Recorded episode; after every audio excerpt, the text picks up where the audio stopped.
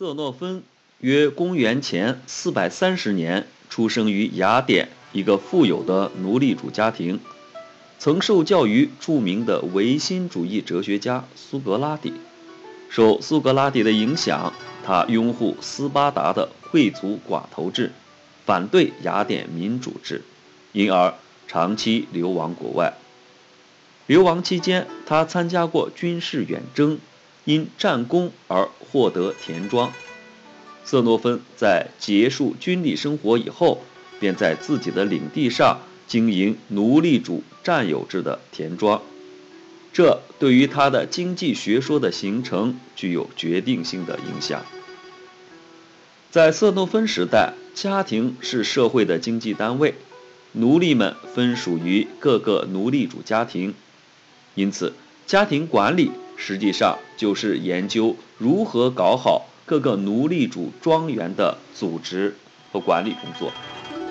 古罗马大部分的史学著作中都提到过色诺芬。自文艺复兴开始，在任何一部划时代的著作的索引中都不会没有色诺芬的名字。在经济主张上，色诺芬是奴隶制自然经济的拥护者。但并不反对简单商品交换的存在，因为交换的目的是为了获得具有使用价值的东西。他十分重视农业问题，认为农业是希腊自由民的最重要职业，对于手工业者则抱有鄙视的态度。他把组织和监督奴隶从事生产和家务劳动看作奴隶主的一项主要任务。他肯定了分工的必要性，也意识到以供求变动而产生的价格变动会影响到社会劳动的分配。他了解到货币有不同的作用，货币可以成为财富的积累手段。他所写的经济学方面的著作，主要有《经济论》和《雅典的收入》，其中《经济论》。是古希腊流传下来专门论述经济的第一部著作。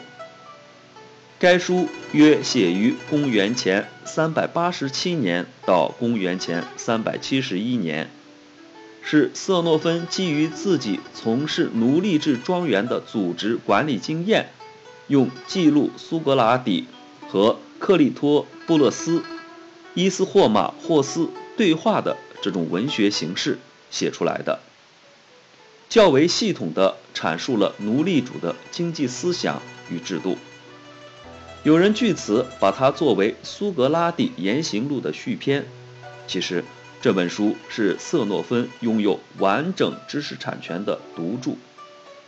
这本书至今仍受高度重视的一个原因是，他对“经济”这个词的解释。“经济”一词在西方源于希腊文，